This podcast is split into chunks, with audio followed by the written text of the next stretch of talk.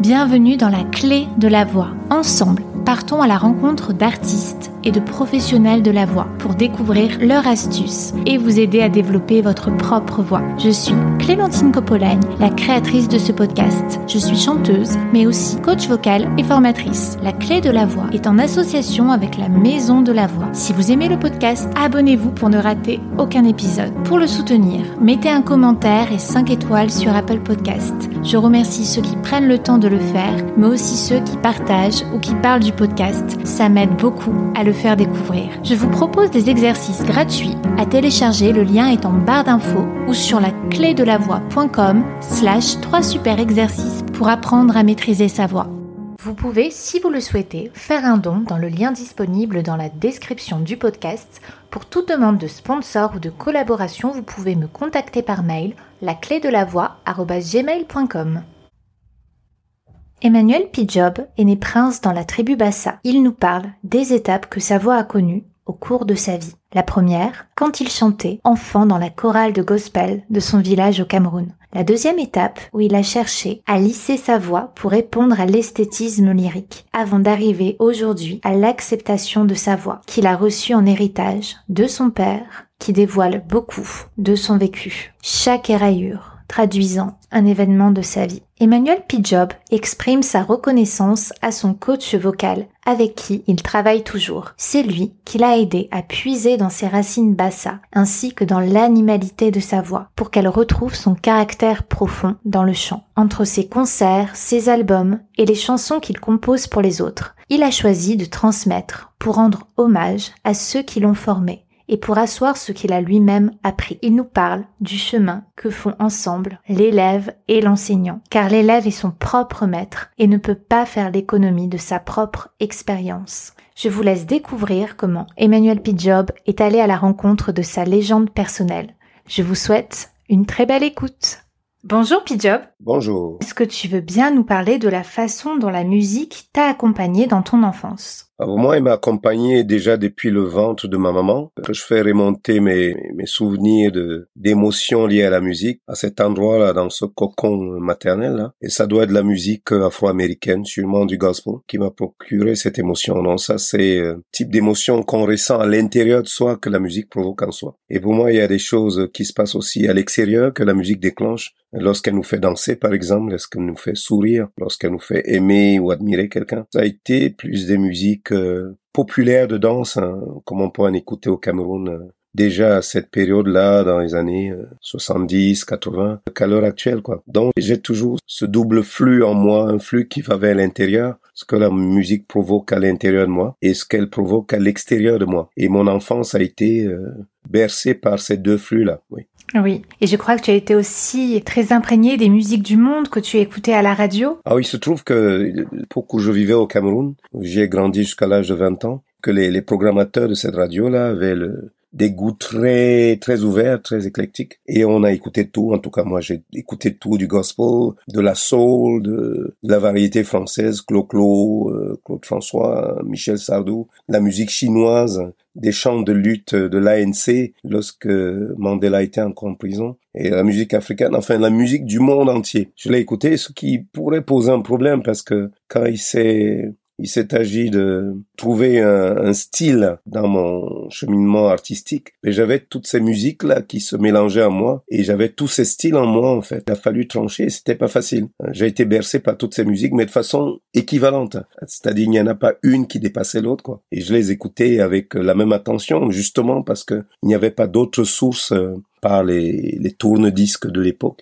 Il n'y avait pas d'autres sources de diffusion musicale que ce poste national. Oui. Et pour le chant, tu as débuté à l'église avec du gospel en chorale. Est-ce que tu veux bien nous raconter comment étaient ces moments passés à la chorale? Alors mes parents, qui, qui étaient très croyants, euh, ont décidé de nous amener, mon frère, ma sœur et moi, la chorale l'église où nous allions et qui chantait du gospel. Ils sentaient qu'on était intéressés par la musique, on s'intéressait déjà à la musique. Mon frère et moi, en tout cas. Mon frère qui est un excellent musicien aussi. Mais euh, le fait d'être exposé au public, de chanter devant des gens, me causait une terreur pas possible. Donc j'y suis allé à reculons. Finalement, ils avaient raison parce que c'est ce qui a forgé euh, une partie de l'être humain que je suis aujourd'hui. Ce travail, euh, puis ma jeune enfance dans une chorale, à apprendre les harmonies, position de soliste, à gérer les gens, les caractères des gens.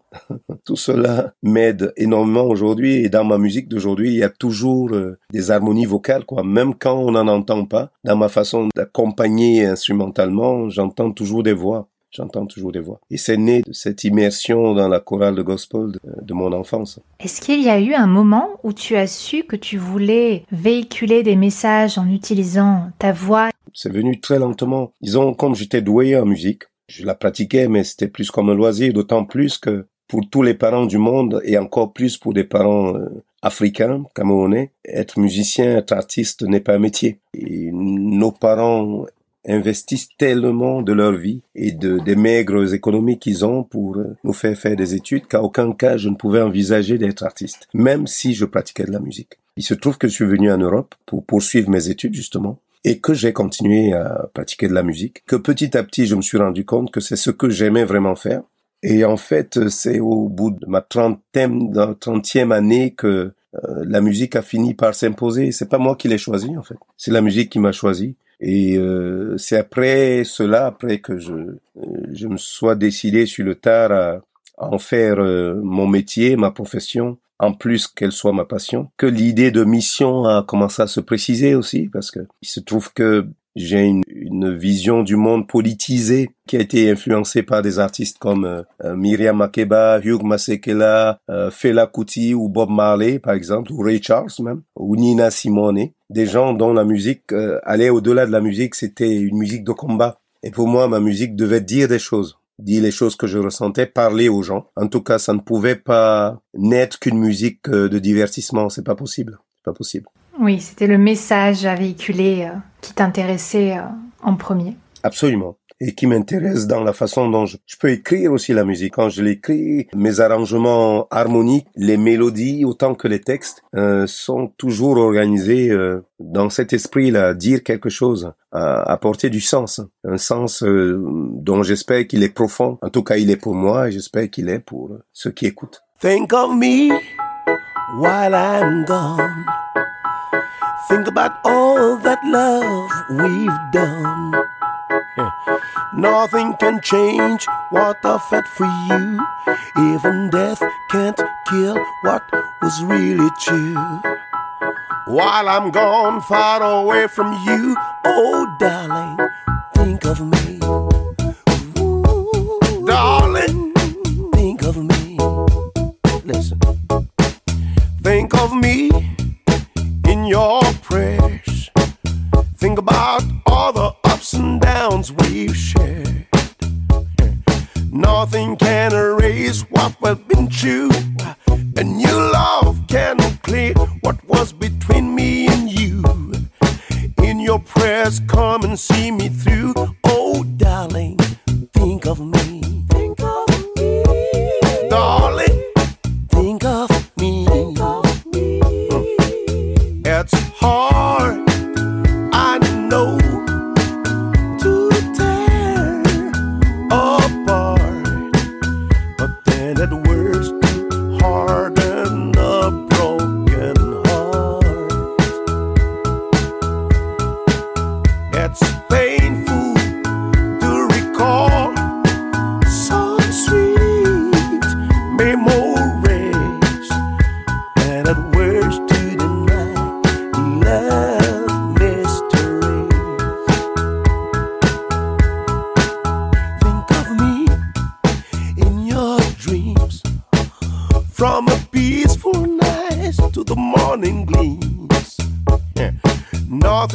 turn off the light of my smile.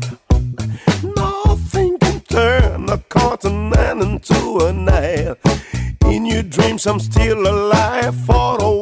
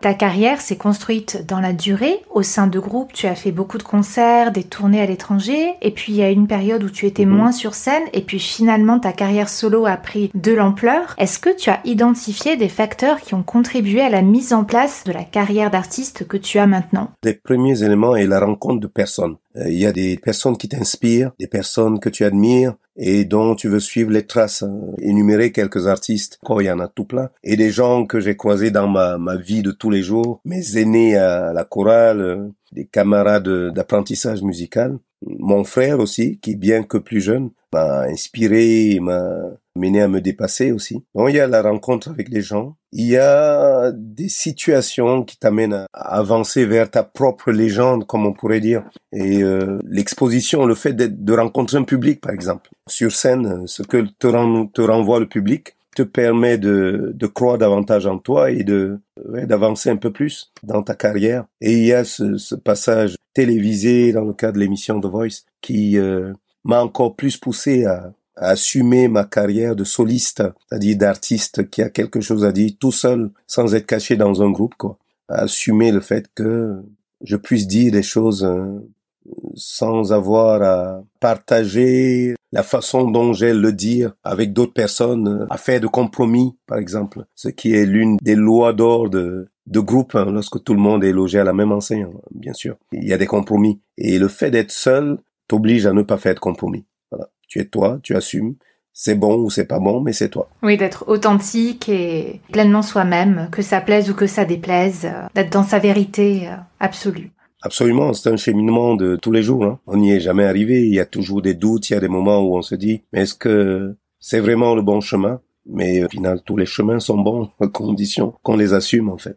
Oui. Et c'est un podcast sur la voix, le chant. Je sais que tu t'es beaucoup occupé de la voix des autres et tu le fais toujours. Est-ce que tu veux bien nous parler de la pédagogie, de la transmission? Transmettre, euh, c'est un choix, c'est un choix de vie.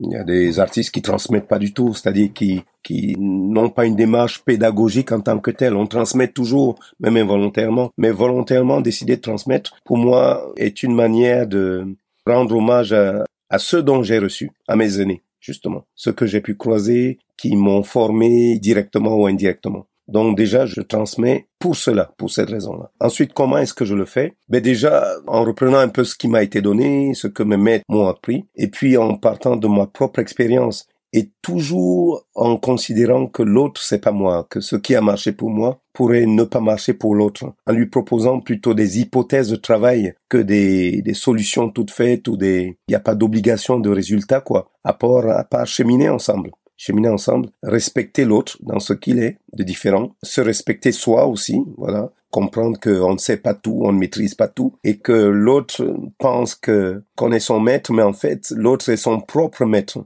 Et euh, s'il fallait que je résume mon enseignement, c'est tu es ton propre maître en fait. À toi de trouver ton assise, ton enracinement. Moi, je peux t'aider à déterminer comment y arriver, mais de la façon dont moi je suis arrivé, mais tu ne peux pas faire l'économie de ta propre expérience, c'est pas possible. En réalité, le véritable maître sait que le seul maître, c'est l'élève. Et parfois, l'élève enseigne le maître, d'ailleurs. Ah oui. Très souvent. Oui, on apprend des Très autres. souvent. oui. Ah oui, oui, oui, c'est en enseignant à l'autre qu'on assoit un peu mieux ce qu'on croit avoir appris, en fait.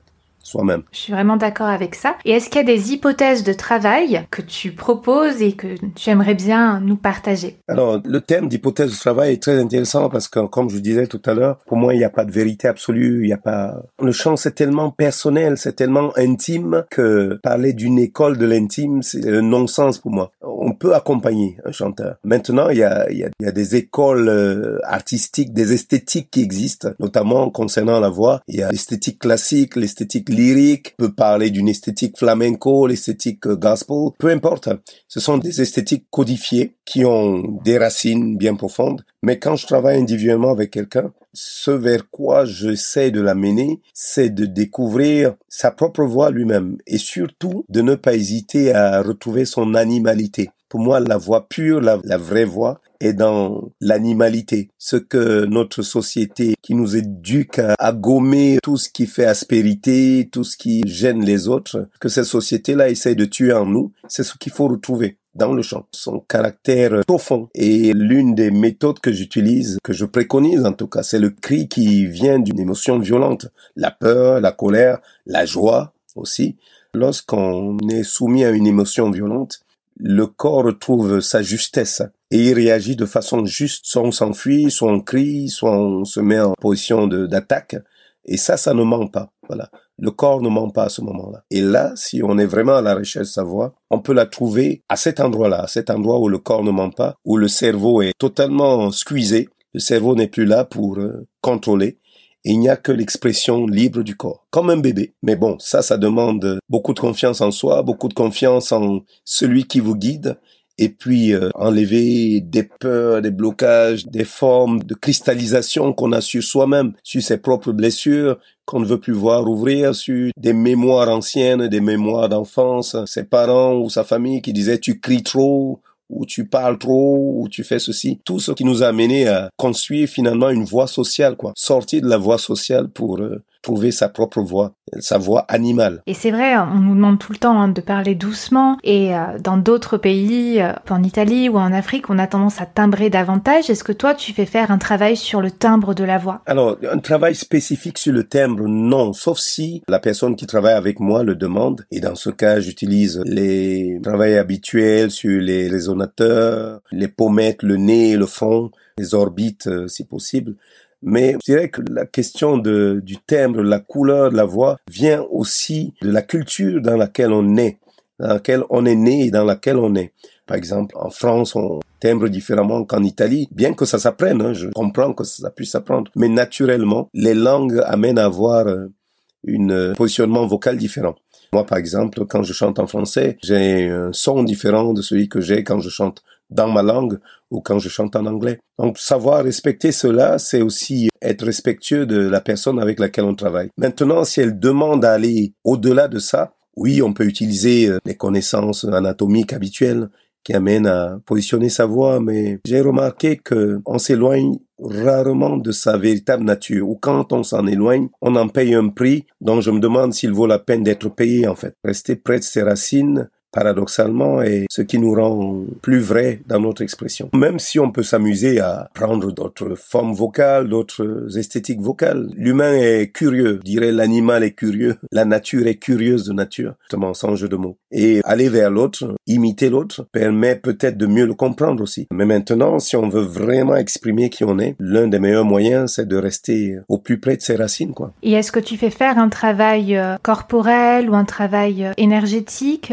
au niveau de la préparation avant de chanter? Alors, je parle de ma tradition, ma tradition africaine, ma tradition Bassa, puisque je suis de la tribu Bassa. Il se trouve que dans la tradition africaine, j'ai remarqué que cela se retrouve aussi dans la plupart des traditions euh, humaines à travers le monde. L'enracinement est la base de tout. Considérer que le contact des pieds la plante des pieds avec la terre n'est pas neutre, n'est pas anodin. Donner un sens à ce contact. Se rendre compte que la terre peut être considérée comme son féminin, son, son socle féminin, comme la mère au sens maternel du terme. Et puis, faire tout le trajet jusqu'à la tête qui est en connexion avec le ciel, qui s'élève vers le ciel, la connexion avec le Père, avec son pôle masculin, son socle masculin, et faire une jonction entre les deux, mélanger les deux. C'est la jonction entre les deux que naît le son ou quelque geste que ce soit. Un geste d'amour, que ce soit un geste sonore, que ce soit un geste d'écriture. Pour moi, ça part toujours d'un enracinement. Alors, je limite, en général, quand je travaille avec des gens, en Europe en tout cas, je limite euh, l'enracinement à ces deux pôles-là. Mais dans ma tradition, il y en a d'autres.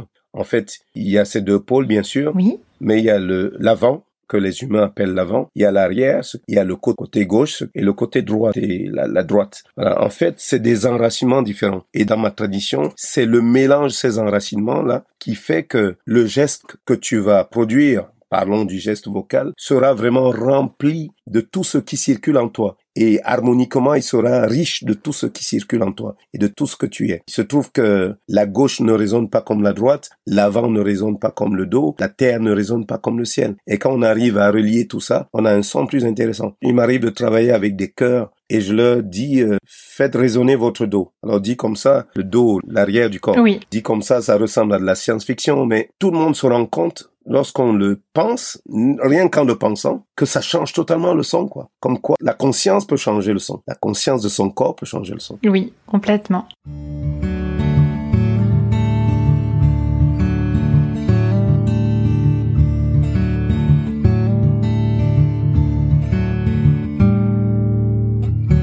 My cabin days ago has been burned down. I have to go. On my skin lies all I know. What I've been, what I've seen, what I owe.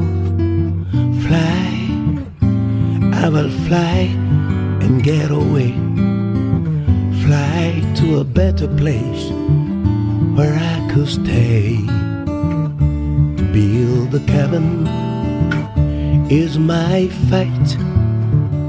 To build my life is my right.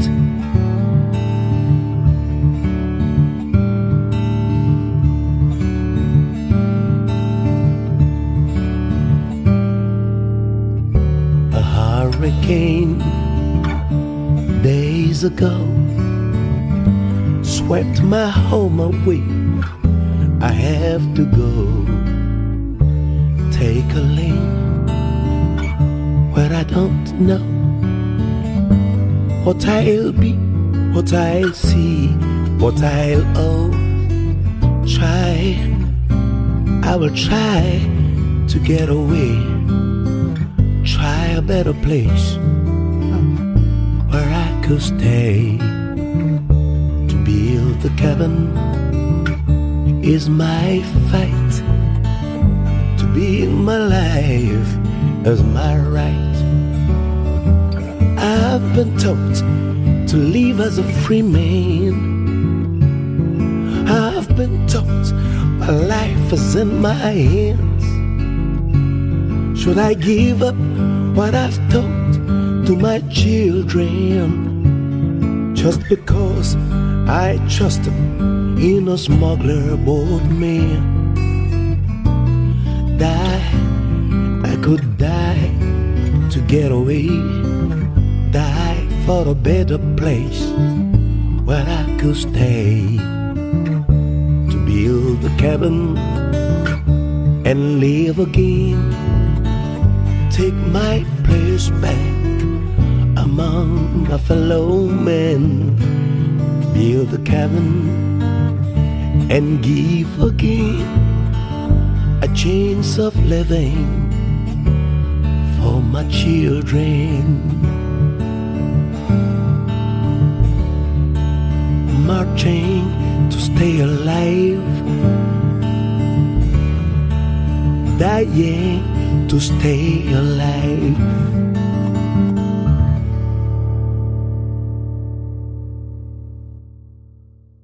Est-ce que tu as des conseils pour mettre ses émotions et ses convictions personnelles au service de la musique, que ce soit celle que tu choisis d'interpréter ou celle que tu écris, pour pouvoir justement mettre euh, ses émotions, ses convictions à l'épreuve du geste vocal? Chacun peut le vivre suivant la façon dont il a été éduqué, suivant la façon dont il s'accepte lui-même. C'est pas facile de mettre ses émotions sur la place publique, euh, d'autant plus si elles ont été euh, niées ou moquées tout le long de sa vie ou dans son enfance, là où tout se crée en fait. Là où sa personnalité se crée. Je dirais tout dépend de la musique qu'on fait. Moi, ma musique est une musique de combat. Voilà, je l'assume comme telle, même si mes textes ne sont pas tous révolutionnaires. C'est une musique de combat, donc l'émotion est devant. En plus, je viens du gospel. Ma musique racine, une de mes musiques racines, c'est le gospel. Une autre de mes musiques racines, c'est le blues. Je peux citer le flamenco comme musique racine parce que c'est l'une des musiques européennes qui m'empoigne vraiment en plein ventre, quoi. Je, je sens que les gens ne trichent pas. Ils sont pas là pour faire joli, en fait. Ils sont là pour saisir la vie à bras le corps et vous la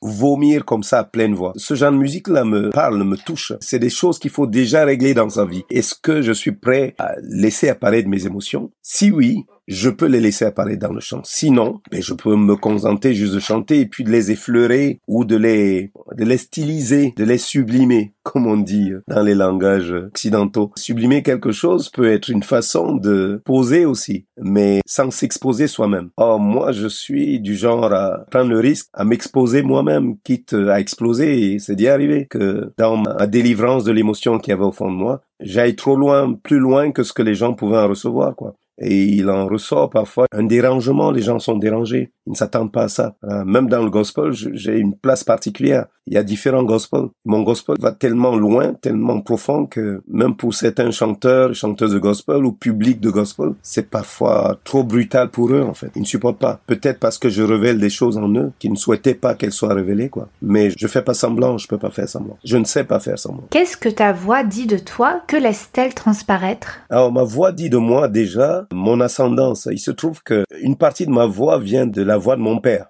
ce qui est normal, c'est la génétique. Je peux en témoigner parce que j'ai un frère qui est musicien aussi, chanteur lui aussi, et il a les mêmes caractéristiques vocales que moi. Parfois on confond nos deux voix d'ailleurs. Bon, les miennes sont plus accentuées parce que j'ai pas eu la même vie que lui, parce que je pratique pas forcément le chant comme lui. Je suis plus extrême dans ma pratique du chant. Et du coup, j'ai une voix éraillée, mais chaque érailleux de ma voix traduit les érailleux de ma vie, en fait. Ma voix, si on la traduisait, on verrait euh, différentes étapes de ma vie, les chutes, les joies, les peurs, les, les doutes. Tout est là Alors, il y a des moments où on l'accepte, on aimerait avoir la voix lisse et arriver de rêver d'avoir une voix lisse, quoi, qui ne me dévoile pas autant. Mais à l'âge où je suis, c'est des choses qu'on assume de mieux en mieux, de plus en plus. Je suis comme ça. J'ai vu que comme ça. Je suis fier d'être ce que je suis aujourd'hui. Mes côtés sombres comme mes côtés les plus clairs. Et oui, c'est ce que dit ma voix, en fait. Elle dit qui je suis. Elle dit de qui je viens aussi. Et je trouve que cette façon que la voix qu'on laisse libre de parler de nous-mêmes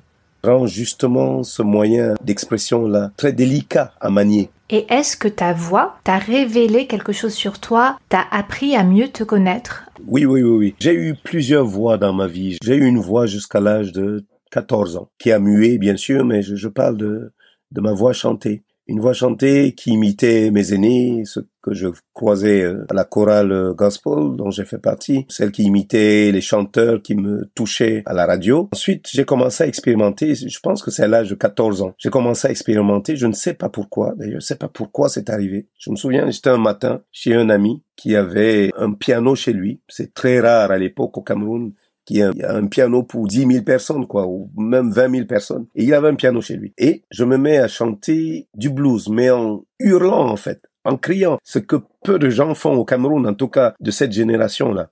Et mon ami, choqué, me regarde, il se dit, mais qu'est-ce qui se passe? Qu'est-ce qui te prend? Et je n'arrête pas. Et je n'arrête. Je continue à hurler. Je devais avoir 15 ans.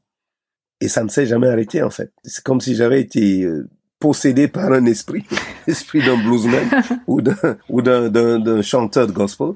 Et en fait, mais je t'assure, personne autour de moi ne faisait ça. Je n'ai jamais entendu quelqu'un le faire. C'est-à-dire brailler en chantant un texte, quoi. Et ça m'a plus jamais lâché. Je suis resté euh, dessus. Donc il y a cette voix là qui est née à ce moment et que je sortais seulement quand j'étais à côté de gens dont je pensais qu'ils pouvaient l'écouter sans trop s'évanouir. Voilà, ça les gênait, mais bon, ils pouvaient l'écouter quand même. Et donc je la retenais même si ça existait. Et en fait, j'ai eu une troisième euh, période vocale qui s'est passé au moment où je suis arrivé en France. J'arrive en France pour mes études et je continue à chanter. Et là, je fréquente le monde des, des chanteurs classiques, lyriques, et je découvre une forme de chant magnifique avec des voix posées, très belles, euh, pas éraillées du tout, justement, et qui m'impressionne tellement que je décide d'aller dans cette direction-là. Je prends des cours de chant, et puis il se trouve que je vais voir un, un phoniatre un jour où j'avais une fatigue vocale sévère, et qui me sort un discours tellement élitiste et méprisant sur la musique que je pratiquais à l'époque, le gospel, que je me dis, mais plus jamais, quoi. Mm. Plus jamais je ne vais dans cette, dans ce truc-là. Je me suis perdu, en fait. Mm.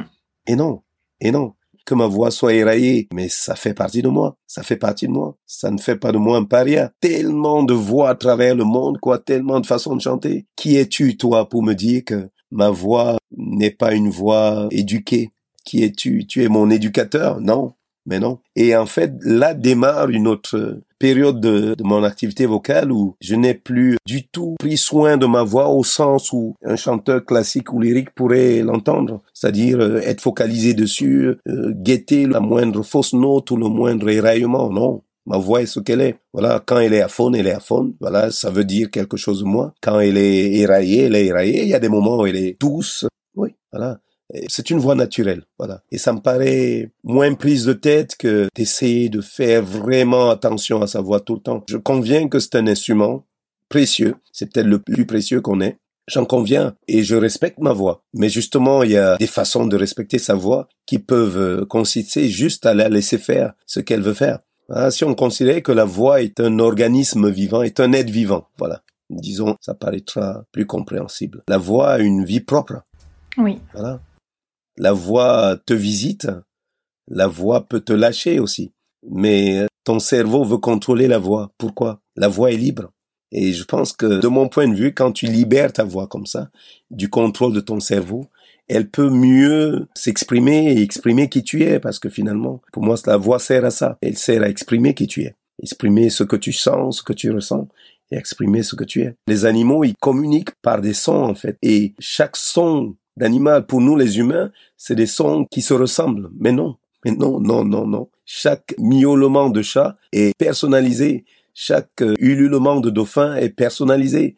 Des choses que nous les humains, nous ne percevons pas. Chaque cri de chauve-souris est personnalisé, Oui. individualisé. Et euh, la chauve-souris ne se dit pas je vais crier en un ultrason en si bémol. Non, ça n'a pas de sens. Ça n'a pas de sens. Je sais qu'il faut des codes pour que l'autre comprenne. La musique est, un, est une codification de sons, mais les codes que les humains ont adoptés ne sont pas toute la musique, hein, justement. Justement, ce n'est qu'une part infime de la musique de l'univers, quoi. Ce que les humains appellent la musique n'est qu'une, mais une part infinitésimale de la musique de la Terre déjà. Je parle même de la Terre, la planète Terre. Et quand on parle de l'univers, même l'esprit humain ne peut pas concevoir cela. La vraie musique est plus large que la musique humaine. Et puis respecter sa voix, c'est aussi s'entourer hein, des bonnes personnes pour nous accompagner. Avant l'enseignement lyrique classique, c'était la norme et maintenant il existe hein, de plus en plus de méthodes euh, différentes avec le placement de musique actuelle pour la voix. Il existe beaucoup de coachs Oui. et je sais que tu en Oui, vois oui. un qui ne veut pas trop dévoiler ses exercices, mais est-ce que tu pourrais nous parler un petit peu du travail que tu fais avec lui et de la façon dont toi tu chauffes ta voix avant de monter sur scène et... Alors mon coach s'appelle euh, Augustin Dikongue. Je vais quand même donner son nom. Oui, volontiers. mérite d'être cité. Mais oui. C'est un chanteur camerounais. Oui. Qui s'appelle lui-même un chanteur lyrique bassa. Il a cheminé longtemps et il a fini par découvrir que même si le chant lyrique est sa forme d'expression principale, en fait, sa voix a une particularité qui vient de ses ancêtres. Voilà, il a une couleur qui vient de ses ancêtres. Et du coup, je trouve cette démarche très intéressante. Et du coup, il a développé toute une batterie d'exercices, de- d'expériences même. Il expérimente tout le temps et qui m'intéresse parce que elle me ramène à mes propres racines déjà. Moi, je suis africain, je suis pas européen. Même si je conçois que des Africains puissent chanter de la musique classique lyrique et exceller dessus. Plein d'Africains qui excellent euh, dans ce domaine-là. Il n'empêche que lorsqu'on s'éloigne d'une école euh, ou d'une esthétique et qu'on se dit je vais juste laisser ma voix comme elle est, essayer, voilà. Il est important de, de retrouver ses racines, je l'ai déjà dit. C'est vraiment interroger sur ce qui pourrait être fait pour échauffer sa voix, pour la rendre efficace, mais hors des sentiers battus et rebattus par euh, la technique classique et lyrique. Ce qu'il trouve est très très intéressant, ça passe toujours par l'enracinement. À quoi te rattaches-tu? Qu'est-ce qui te motive en fait? Qu'est-ce qui est dans ton cœur? Comment est ton intérieur? Comment est-ce que tu perçois l'extérieur? Est-ce que euh, tes yeux voient vraiment ce que ton cœur ressent? Voilà, c'est des, des questions qui paraissent bizarres comme ça, mais qui ont changé totalement mon son grâce à lui, je suis revenu à moi-même. Je suis revenu à une partie de moi que je commençais à oublier, à perdre, sur les chemins desquels je m'étais totalement fourvoyé, quoi, hors des chemins desquels je m'étais totalement fourvoyé. Et je lui en suis vraiment reconnaissant. Je suis mon chemin, bien sûr, c'est un chanteur, je suis un chanteur, mais ce qu'il m'a apporté, c'est une plus grande confiance en moi-même. Et je pense que c'est ce que tout coach devrait apporter à ceux qui travaillent avec lui ou avec elle, c'est une plus grande confiance en soi. Oui. Est-ce que tu as des rituels, euh, seul ou avec tes musiciens, avant de monter sur scène? Mon principal rituel, c'est le silence. Il me faut du silence. du silence parce que je trouve que la rencontre avec le public ou avec soi, on chante en studio par exemple, est un moment sacré Justement, quand tu parles du mot rituel, le rituel appartient au sacré. Je prends rituel dans le sens des rituels spirituels et mhm. religieux, quoi. Tu te connectes avec ta propre nature et avec la nature autour de toi. Et pour ça, le passage par le silence est primordial. Je comprends qu'il y a des gens qui soient tellement stressés qu'il leur faut du bruit autour d'eux avant de, monter sur scène. Pour moi, c'est pas possible. Voilà. M'éloigner, m'isoler, c'est important. Ensuite, il y a l'enracinement, comme je disais tout à l'heure, connecter mes pieds au sol, être conscient que ma tête s'élève vers le ciel, être reconnaissant d'être vivant. Voilà. Je vais peut-être chanter, mais je suis vivant, quoi. Je suis vivant et rien que ça, ça vaut tous les chants du monde. Vraiment, vraiment. Oui, donc un moment de silence euh, d'une quinzaine, trentaine de minutes et la gratitude. Euh. Oui, absolument. C'est exactement ça. C'est exactement ça. Est-ce que ça t'est déjà arrivé de devoir chanter alors que tu étais malade et comment fais-tu dans ces cas-là? Alors, il m'est arrivé de chanter totalement à fond. J'ai produit euh, le plus grand spectacle de toute ma vie d'artiste. Je l'ai donné en 2016 au Zénith de Montpellier. Euh, c'est un spectacle que j'ai complètement créé dans ma tête. J'étais accompagné d'un groupe qui s'appelle Afro Soul Gang, qui est mon groupe principal à, l'heure actuelle, et de 500 choristes qui étaient venus de tous les endroits, toutes les régions de France. Et on s'est retrouvés sur scène sans avoir répété. Je m'en souviens comme si c'était hier. Ce truc-là n'a jamais existé de par le monde. Un spectacle de cette taille-là, sans répétition préalable. Les choristes, je les ai vus en aparté la veille du concert. Les instrumentistes, les musiciens, je les ai vus pendant un mois, on a travaillé, mais les deux ne sont rencontrés que sur scène ce jour-là. Et ce jour-là, j'étais quasiment à fond. Et le plus grand concert de ma vie, j'étais à fond parce que je traînais une espèce de grippe peut-être un Covid, hein, qui sait, c'était en 2016, pourquoi pas, un truc qui avait traîné pendant des semaines et des semaines et qui partait pas, une espèce de trachéite qui se maintenait, surtout que je chantais pas mal à ce moment-là, je ne pouvais pas avoir de repos vocal, quoi. J'avais des prestations à assurer. Et ce jour-là, en fait, je me suis dit, mais ma voix sera comme elle sera. Voilà, j'ai tout essayé, je me suis reposé, le silence, l'eau chaude, les gargarismes. Et puis, finalement, c'est, c'est la présence qui compte. Ça, c'est une grande leçon pour moi. C'est la présence. On serait sur la voix, mais c'est la présence qui compte. Il peut y avoir des, gens qui ont des voix fabuleuses, une présence totalement euh, nulle, quoi. Hmm. Et ça ne le fait pas. Ça ne le fait pas. Et je rappelle toujours que des muets existent dans ce monde. Il y a des muets qui existent. Ma femme est orthophoniste et en fait, elle travaille avec des gens qui n'ont pas de langage articulé, qui sont sourds et muets. Et elle me dit que c'est des gens qui sont d'une expressivité, d'une présence incroyable. Et j'ai l'impression que le fait qu'on ait cette chance inouïe d'avoir un langage articulé, parfois nous passe au-dessus de la tête, on se rend pas compte. C'est comme les gens qui marchent sans se rendre compte que ils marchent en fait, qui pourraient être sur un fauteuil mmh. roulant. Ça paraît évident. Mais ce n'est pas évident que tes deux pieds marchent. Vraiment, c'est pas évident. C'est un miracle. C'est un miracle que tu chantes. C'est un miracle que tu parles. Vraiment. Et pour moi, les muets me rappellent ce miracle-là. Donc, je dirais, parmi les, les profs de chant les plus incroyables que j'ai jamais vus, il y a les muets y a les muets. D'ailleurs, certains de tes concerts sont sous-titrés Oui, ils sont sous-titrés et même lorsque j'ai les moyens de le faire, je les fais traduire en langage de signes, hmm. en direct. Ah ouais. Parce que j'ai appris que les muets ressentent la musique. Ils ont droit à la musique aussi. Ils ont droit à la musique. Et donc, je disais que ouais, c'est une belle, une belle leçon pour tout chanteur. C'est de regarder un muet. Voilà. Et de se demander, mais comment est-ce qu'il fait pour exprimer sans avoir le cadeau inestimable que l'action de ses cordes vocales, quoi, qui émettent un son articulé. Oui. Alors, je voulais te demander, tu parlais d'émotion, quelle est la plus grande émotion que tu as eue dans la musique? Quel est ton meilleur souvenir? Ah, Mon meilleur souvenir date de 2017. En 2017, il y a un producteur de spectacle qui décide de me faire venir dans mon pays natal, le Cameroun. Je n'avais jamais joué ma musique, euh, celle que j'ai développée ici en Europe, au Cameroun. Donc, et non Paris, le public camerounais est l'un des pires au monde. C'est des gens, lorsque ça leur plaît pas, ils te le disent tout de suite, mais à haute voix, Et s'ils peuvent même te tirer de scène euh, violemment, ils le feront. Et donc j'y vais, je me prépare avec mon équipe de cette époque-là, Afro Soul Gang, et nous avons joué à Douala, qui est la deuxième grande ville du Cameroun. Et mes deux parents, mon père et ma mère, sont venus me voir sur scène. C'est la première fois qu'ils voyaient ma musique sur scène. Ils m'ont vu chanter dans la chorale de mon enfance, mais c'est vraiment la première fois qu'ils me voyaient dans cette musique-là que j'ai écrite, que j'ai composée. Et à un moment du concert, ils se lèvent tous les deux, ils montent sur scène et ils viennent danser autour de moi. Et ce moment-là est l'un des moments les plus puissants que j'ai jamais pu ressentir dans la musique. Voir tes parents danser parce que ta musique les a touchés, quoi. Parce que ta musique leur a parlé. Et mes parents sont très critiques, comme la plupart des Camerounais. C'est-à-dire, quand ça leur plaît pas, ben, ils bougeront pas. Et j'en aurais pleuré sur scène, quoi. J'en aurais pleuré sur scène. Et euh, oui, je le souhaite à tout artiste de voir euh, ses parents apprécier son art. Parce que Dieu sait que la plupart des parents sont souvent réticents à voir leur enfant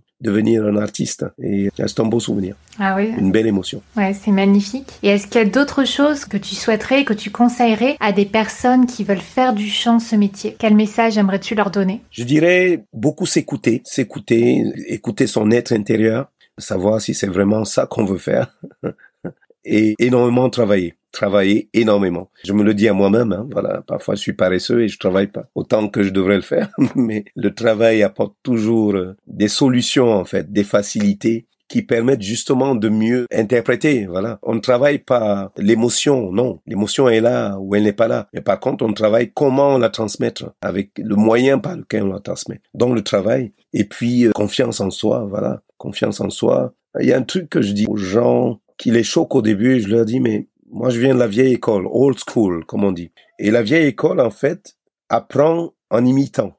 Imite d'abord tes aînés. Imite. Alors, lorsque tu imites, tu as l'impression que tu n'es pas toi-même, que tu perds ton authenticité, mais en réalité, c'est juste un chemin. Il y a des aînés qui ont marché sur cette terre avant toi, marche déjà sur leur pas avant de choisir ton propre chemin. Et moi, l'imitation a été un chemin d'apprentissage étonnant, étonnant, et qui m'a permis justement, au bout du, au bout du compte, de faire la part des choses entre l'artiste que j'imite et puis l'artiste qui est en moi et qui ne qui n'a pas besoin d'imitation quoi, qui a juste besoin d'être lui-même. Mais l'imitation est une belle école.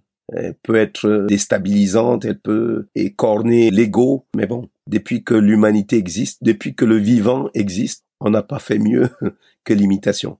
Voilà. Les animaux imitent, les humains imitent, les végétaux, on ne le sait pas encore, mais ils imitent. Voilà.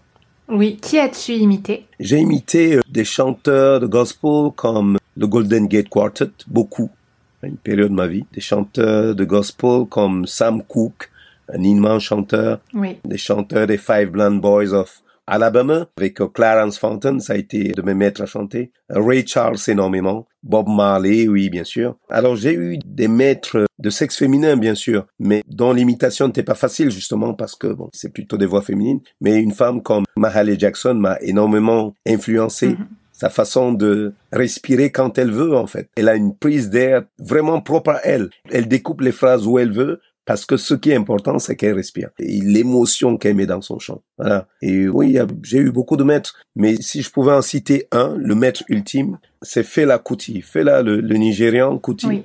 Fela Kuti est quelqu'un qui m'a permis de comprendre pourquoi et comment la musique pouvait devenir une arme de combat. Voilà. Beaucoup de musiciens considèrent que la musique doit rester la musique et puis qu'elle n'a pas à se mêler de combats sociaux ou politiques. Et lui, il a totalement adopté ce positionnement où sa musique fait corps avec son combat. Et il y a plein de musiciens aujourd'hui en Afrique qui ne seraient pas ce qu'ils sont sans Fela. On, on parle aujourd'hui d'afrobeat, c'est euh, la musique qui a envahi le monde entier, qui fait danser le monde Mhm. entier. Mais le terme vient de Fela Kuti. C'est Fela qui a créé l'afrobeat, même s'il a évolué aujourd'hui. Voilà. En tant qu'auteur-compositeur, est-ce que tu veux bien nous parler de l'inspiration? Oui, alors ça c'est un vaste sujet. L'inspiration pour moi elle peut être diverse. Ça peut être euh, une inspiration de commande, voilà. Te dit j'ai besoin de chansons Est-ce que tu peux écrire pour moi? Ça, c'est des choses que j'ai faites, que j'aime faire d'ailleurs. J'aime bien avoir une contrainte pour écrire. Ça, ça donne des choses parfois étonnantes. Il y a l'inspiration que j'appelle l'inspiration divine, surnaturelle en tout cas. Tu es là, assis à ne rien faire, et puis euh, une chanson te tombe dessus, le texte, la musique, les accords, tout, en quelques minutes ou en quelques heures, tout te tombe comme dans un rêve, quoi. Ça, ça existe aussi. Et ça me rappelle une histoire sur une chanson de ce type-là qui s'appelle Sons of Lilith, Daughters of Come, et qui parle de deux archétypes. L'archétype Lilith, qui est la femme, euh, la femme-femme. En Afrique, on dit la femme-femme. La femme qui n'a pas besoin de l'homme pour exister. Voilà. Oui, en Occident, elle est très diabolisée, Lilith, et maintenant elle reprend un peu ses lettres de noblesse avec un peu plus les gens qui s'intéressent au féminin sacré. Absolument, absolument. Et Lilith appartient à la tradition ésotérique juive, et justement, elle a été démonisée, diabolisée parce que elle a osé s'opposer à l'homme, à la virilité humaine. Ça, c'est cet archétype-là, et un deuxième archétype qui est Cam, dont les descendants, la peau noire, ont été maudits par Noé d'après la tradition juive toujours. La tradition juive a profondément influencé euh, l'histoire de l'humanité. Et ces deux archétypes-là, c'est comme s'ils me parlaient en fait, lorsque cette chanson m'est arrivée, disant écris une chanson qui parle de nous et qui dira que notre histoire, c'est à nous de la dire, que nos descendants doivent dire notre histoire que les Africains noirs doivent dire leur histoire, qui a été dite par d'autres, quoi. Que les femmes, le féminin devra dire son histoire, qui a été toujours dite par l'homme, par le masculin. Et ce qui fait que l'histoire humaine aujourd'hui est totalement fausse, en fait. C'est une fausse histoire, puisque il y a des composantes essentielles de l'humanité qui n'ont pas dit leur version Et cette chanson, je l'ai portée pendant de longues années jusqu'à un moment où, l'an passé, voilà, il m'a été dit par quelqu'un qui écoutait le répertoire que je travaillais à cette époque-là, l'an passé, que cette chanson était trop lourde dans le répertoire. Alors c'est quelqu'un en qui j'ai une profonde confiance, qui est très sensible, une femme d'ailleurs, et qui me dit, écoute, cette chanson sur Lilith, il faut l'enlever du répertoire. Donc, je lui dis, ok, faisons ça. Ça tombe bien, il y avait dix minutes de trop, et elle dure à peu près dix minutes. Donc, on va l'enlever. Et il se trouve qu'on joue le répertoire et il s'en trouve allégé. Et en fait, c'est plus qu'un allègement de répertoire. Même nous, physiquement, on, se sent plus léger, quoi. Et cette femme-là, cette amie, dit, ça suffit pas. Il faudrait qu'on brûle. Notre répertoire était marqué sur des bouts de bois, comme des directions de route ou de chemin. Ça faisait partie de la mise en scène. Et elle dit, il faut enlever cette direction-là, ce bout de bois-là, sur lequel le titre est marqué, et le brûler pour que symboliquement le titre disparaisse aussi. Lui ok, ben fais-le. Nous, on est occupé à travailler, fais-le. Et cet ami prend le bout de bois, va le mettre dans la cheminée qui était en train de brûler, et le bout de bois ne brûle pas. C'est du bois de cagette. Il ne brûle pas du tout. c'est incroyable. Ni elle ni moi ne sommes superstitieux. Elle revient, me dit, ben, ça fait dix minutes que je m'achante sur ce bout de bois, et il reste intact. Intact. Hein. Il a à peine pris la fumée. Et je pense que c'est à toi de le brûler. Je me dis, mais c'est incroyable cette histoire. Et je viens à l'endroit où, où est la cheminée et je constate effectivement le bout de bois est dans le feu, mais il ne brûle pas du tout. Pas du tout. Incroyable. Incroyable. Alors, je, je le retire du feu avec des gants et je prononce des paroles euh, que j'estime rituelles en lui disant écoute euh, écoutez écoute Lilith puisque c'était cette force là que je sentais à ce moment-là il est temps que je te remette là d'où tu es venu voilà j'ai fait mon travail le travail que tu m'as demandé mais là il faut que j'aille ailleurs là et je respecte qui tu es mais il faut que je te remette à l'endroit d'où tu m'es venu et là, je mets le, le, bout de bois dans le feu et le bout de bois, quelques secondes, se met à brûler et disparaît, quoi. Et comme quoi, les inspirations qu'on a viennent parfois de zones qu'on n'imagine même pas, de zones qu'on n'imagine pas. Et nous, les artistes, sommes comme des, antennes, nous sommes ouverts. Et du coup, ça pose la question de la responsabilité, de ce à quoi on s'ouvre. À quoi est-ce que tu es ouvert? Est-ce que tu peux laisser tout te posséder? Ou est-ce que tu fais le tri? Ça, c'est une question à laquelle je peux pas répondre. C'est à chacun de répondre. Mais il faut qu'on sache que parfois on est pris par des puissances qui nous dépassent et qui pourraient nous détruire. Une inspiration pourrait nous détruire. Il y a des peintres qui ont été pris d'une inspiration qui les a détruits, des musiciens qui ont été détruits par leur musique en fait, parce qu'ils ont laissé qu'elle passe par eux. Voilà. Est-ce qu'on choisit, est-ce qu'on ne choisit pas? À chacun de voir, à chacun de voir ce qu'il choisit. Donc l'inspiration, c'est un sujet qui va au-delà de simplement écrire des chansons, en tout cas pour moi. Oui. Qu'est-ce que tu prends comme air? L'inspiration, déjà, c'est prendre de l'air. Qu'est-ce que tu inspires? Est-ce que tu prends un air vicié, assuré, assumé? Est-ce que tu prends un air dit pur? Il faudra assumer que l'air pur n'est pas forcément ce qui te va. Si ton corps est vicié et que tu prends un air pur, c'est peut-être pas ce qui te va. Donc c'est une responsabilité en fait, l'inspiration, sacrée responsabilité.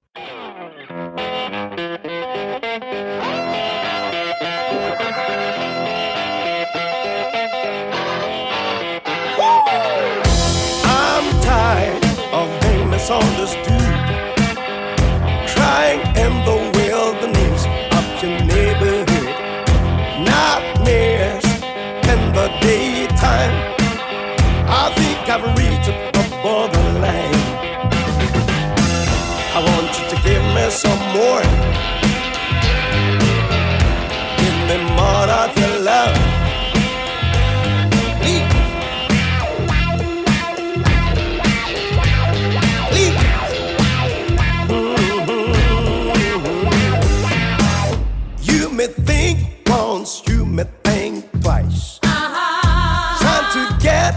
The best advice. What are you afraid of me? Believe me, that's enough. That's enough. I want you to give me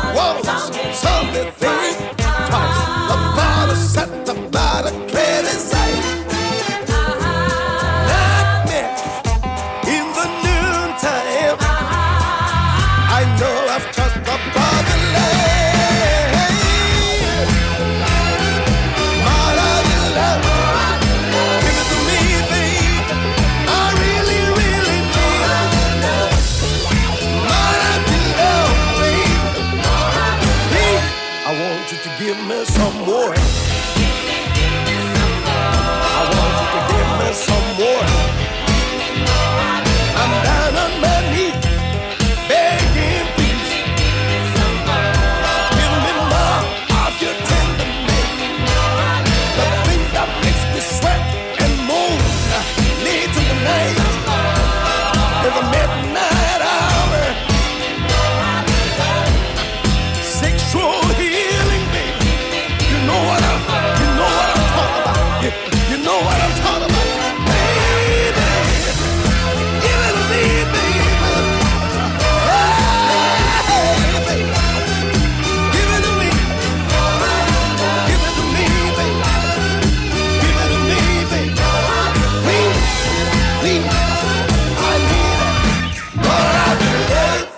Tu fais des masterclass, certaines avec un chorégraphe, tu fais des stages dans toute la France. Est-ce que tu veux bien nous en dire davantage pour les auditeurs qui auraient envie de s'inscrire? Hein, Moi, je mettrai bien évidemment les liens en description.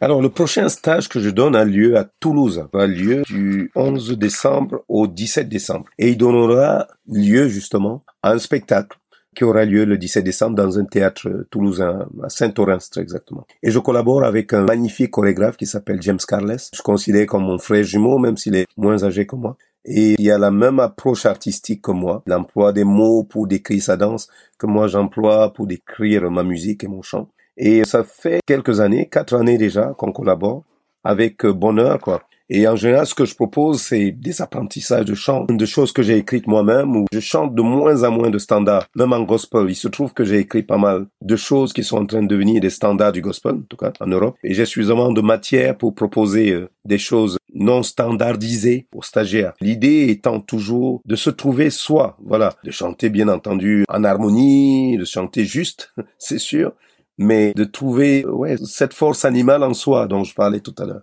Voilà, ça c'est ce que proposent mes stages, ce que je propose en, en, Europe en tout cas. Ensuite, il y a des concerts, il y a quelques concerts qui se profilent là avant la fin de l'année. En Italie, j'ai une mini tournée de demi-douzaine de dates un peu partout en Italie, en Suisse aussi. Et j'ai quelques dates importantes, cette date dont je parlais à Toulouse, le 17 décembre.